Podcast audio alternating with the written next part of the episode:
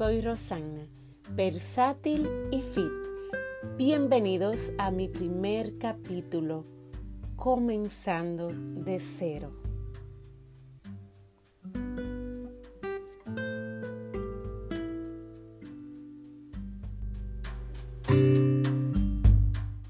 ¿Por qué he elegido este nombre para este capítulo? Porque eso es precisamente lo que quiero hacer en esta segunda etapa. Comenzar de cero. Obviamente, para poder comenzar de cero, vamos a empezar por el principio, right? Por donde se empieza. Vamos a conocer un poco de mis orígenes, de dónde soy, de dónde vengo.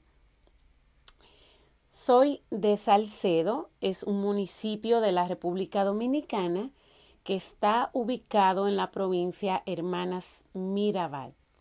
By the way, quien no conozca esta valiosísima historia de las hermanas Mirabal, les exhorto por favor, Me encantaría abundar un poco más del tema, pero en este momento no es el caso. Vayan, lean la valiosísima historia de esas tres mujeres valientes. Pueden hacerlo tirando página para la izquierda o buscando documentales en YouTube. Ahí les dejo la tarea. Continuando con mi propia historia, soy la mayor de cuatro hermanas. Imagínense ese rollo. Una casa, cuatro, cinco mujeres, incluyendo mi mamá, y un solo hombre, mi padre. Pobrecito, ¿right? Bueno, como toda hermana mayor, siempre le cargan toda la responsabilidad eso pasa hasta en las mejores familias, como dicen. Todas en casa nos llevamos dos años de diferencia, de dos años a dos años y medio. Tuve que madurar, tuve que madurar muy temprano. A los nueve años yo era toda una niña bien formadita, mi padre es carpintero. Él me hizo un banquito de madera donde yo me subía ahí. Yo cocinaba, yo fregaba. Yo tomaba mi responsabilidad porque cuando mi madre estaba en una cama por dar a luz a mi siguiente hermana, pues obviamente yo me tenía que hacer cargo de las demás. O por lo menos trataba de ayudar, que en ese momento era mi objetivo. Bueno, así fue transcurriendo el tiempo. Ya más grande, obviamente me acuerdo que siempre fui la oveja fitness y nutricionista de la familia, a pesar de que confieso, yo nunca fui flaca se van a quedar que así. Yo nunca fui flaca. Flaca, entre comillas, ese concepto que tiene la gente de una persona espelta, así, talla cero todo el tiempo. No, mi juventud no fue así. Tenía mi cara bien llenita, mis bracitos, eso sí, mucho mulo, como decimos en mi querido país. Sí tenía mis dos piernazas. Siempre. Y las tengo. ¿eh? Excuse me. Pero sí, siempre tenía el concepto de nutrición. Me encantaba leer. Como les digo, yo siempre tuve mi mentalidad, la oveja fitness de la familia, aunque no en ese momento no lo reflejaba en mi peso y en mi agilidad. Eh, a mi padre siempre le hacía gracia, él, yo siempre salía al mercado también. Así de chiquita, yo salía al mercado. Le estoy hablando ya de 13 años, algo así. Yo siempre salía al mercado, mi padre me daba el dinero, yo era la que compraba porque yo era la que cocinaba. Entonces yo tenía que ir al mercado. Siempre llegabas con cosas raras, raras, entre comillas, para mi familia, incluyendo mi padre, que era el que más me hacía bullying. Y es que lo entiendo totalmente. Ahora, en ese momento yo no lo entendía. Ahora sí. Yo digo, pobrecito, mi padre me daba con mucho esfuerzo, porque nosotros somos de una familia no pobre, humilde. Porque pobreza y humildad son dos cosas totalmente diferentes. Para mí, humilde es no tener suficiente dinero y ese tema. Pobreza es no tener nada en la cabeza, no tener nada en la, en la cabeza, ¿verdad? En la mente, en el corazón. Es ser pobre, pobre, sin educación, sin nada, sin nada en la cabeza. Para mí, eso es ser pobre. Ahora, con nosotros bregamos fácil. Con el dinero se brega fácil. Entonces, nosotros éramos humildes. Y mi pobre padre viene y me da el dinero y esta niña con, con su mentalidad fitness se va al supermercado y se gasta el dinero en cosas que ellos no conocen. En cosas realmente, ahora quizás sí, pero en ese momento ellos no tenían ni la menor idea. Yo agarraba y compraba que trigo para hacer chipile y, como yo siempre vivía en mi mundo de recetas inventando cosas raras que al final la única que se lo disfrutaba era yo. Pobrecitos, right?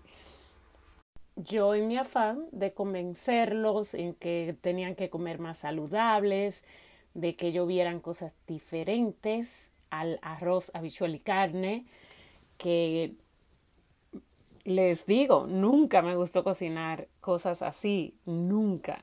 Ustedes me hablan a mí, es el momento en decirme arroz, habichuela y carne.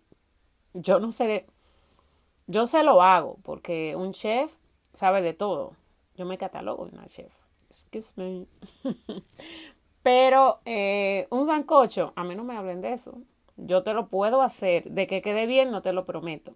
Ahora, eh, háblame de comida, de recetas italianas, españolas, todo, todo. Yo te hago mediterráneo, yo te hago platillos increíbles, señores. Esa es una de mis segundas facetas, las cuales amo y disfruto. Mi desestrés es cocinar. Ese es mi desestrés. Pero aquí el tema es que yo muy fina, ¿verdad? Muy eh, healthy es la palabra, porque no era finura, sino era tratar de inculcarle a mi familia de que comer saludable era bueno, era bueno.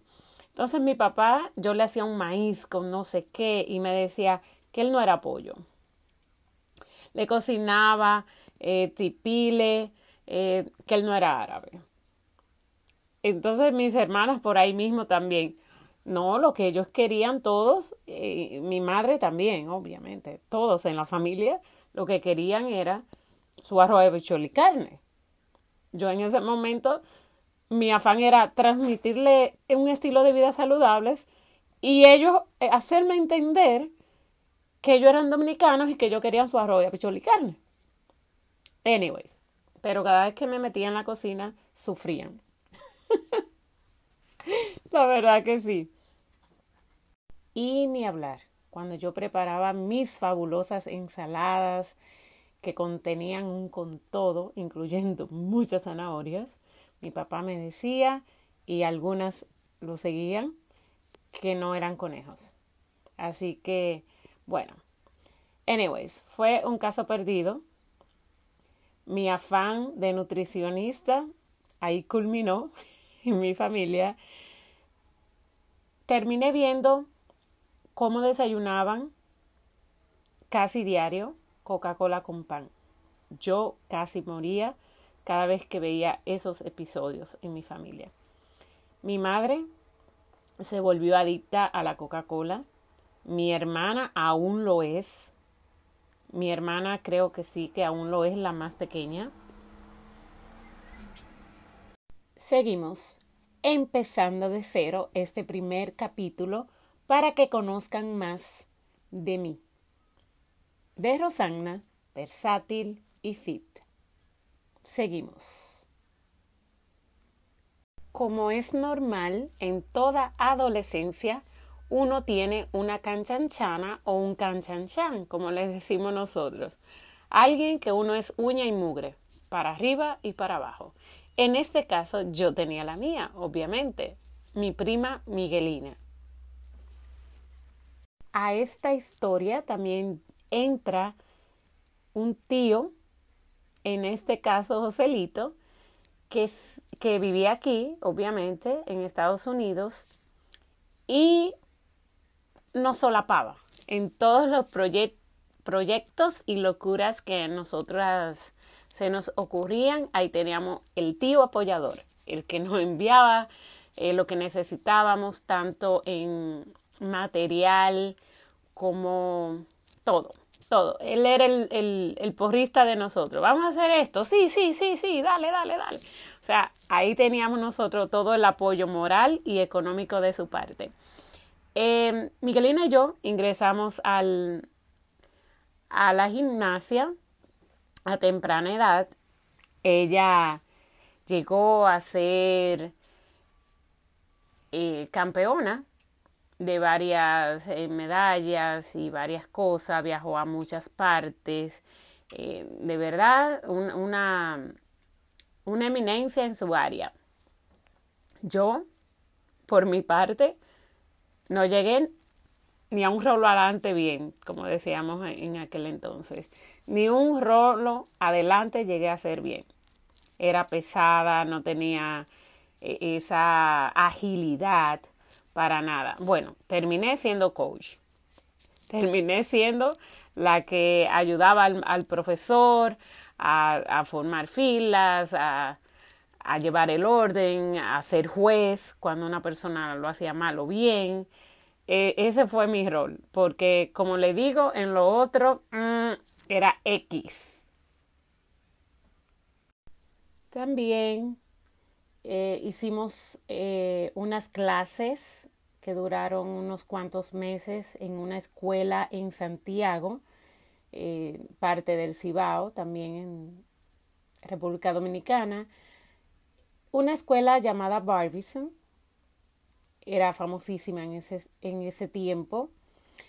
Eh, ahí ingresamos las dos, con ayuda económica, obviamente, de nuestro tío, porque en ese momento era difícil y eran las niñas que entraban ahí eran muy, muy privilegiadas y adineradas.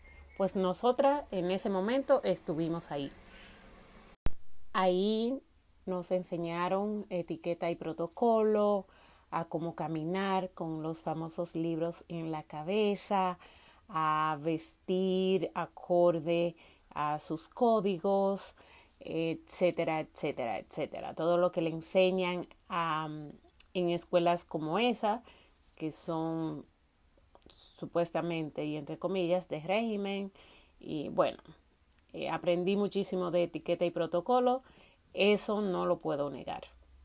Eh, a, ser formadita desde pequeña, a, pararme bien firme, a tener mucho dominio propio, a caminar eh, con mucho swing estilo. Bueno, eh, hasta ahí la historia de esa escuela para continuar con lo otro.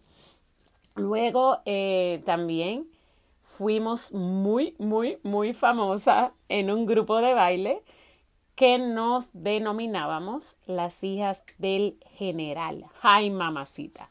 Ahí sí que fuimos fuertes y poderosas. Éramos un grupo bien explosivo, eh, donde, si no mal recuerdo, entraron tres chicos porque hacíamos era mímica de Bicosí, del general, de todos esos eh, famosos raperos eh, pioneros en la música y que aún lo siguen siendo. Eh, bueno, fuimos famosísimas. Ganamos en ese momento muchísimo ah, auge eh, económica y bullicia, como diría yo. Todo el mundo nos conocía como las hijas del general. Donde quiera que íbamos era una revolución total. Llenamos cines. Llenamos cines como ustedes no se lo imaginan. Las boletas se agotaban cuando decían las hijas del general hoy en el cine Karina, que era uno de los, de los cines de allá. El otro cine no me acuerdo el nombre, pero eran dos. Eh, viajamos eh, localmente a muchos lugares. Fuimos a Sábado del Corporal, eh, siempre nos llevaban a los primeros lugares. Apoteósica. En aquel momento es la hora que todavía personas que se acuerdan del grupo dicen, oh my gosh, tú eras de las días general y yo que me meo. Realmente. Esa fue una historia muy, muy bonita y que aún quedan todas esas memorias revoloteando en, yo sé que en todos nosotros. Felici, Nani, Yuri, eh, Puerto Rico, Dominicana Republic, aquí. Oh my God. Eh, son so many memories.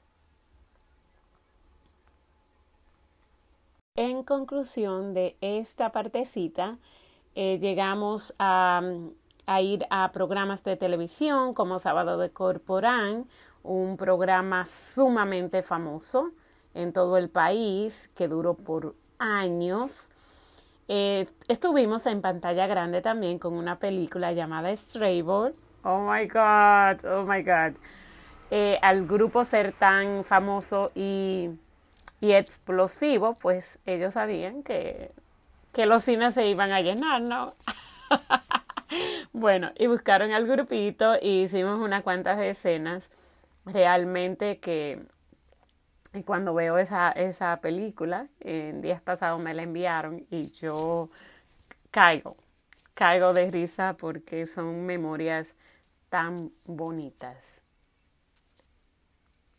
Cabe destacar que nosotras éramos las coreógrafas las encargadas de vestuario. Nos pasábamos horas, horas y horas ensayando las coreografías hasta que todo quedara perfecto. Nos costó mucho sudor, mucho esfuerzo, horas de, de juntarnos cuando salíamos de la escuela. Empezábamos, vamos a juntarnos a las dos o a las cuatro, después obviamente de hacer la tarea y todo el tema. Y Salíamos muchas veces de noche, totalmente agotadas, pero con el objetivo bien puesto y excelentes resultados. Voy a dejar hasta aquí este episodio porque siento que se me va a volver largo y todavía te tengo mucha tela que cortar. Así que voy a hacer un episodio número 2 continuando con esta faceta, comenzando de cero mi primer episodio de Rosanna Versátil y Fit. Así que no se lo pueden perder. Espero que disfruten al máximo conociendo un poquito más de mí.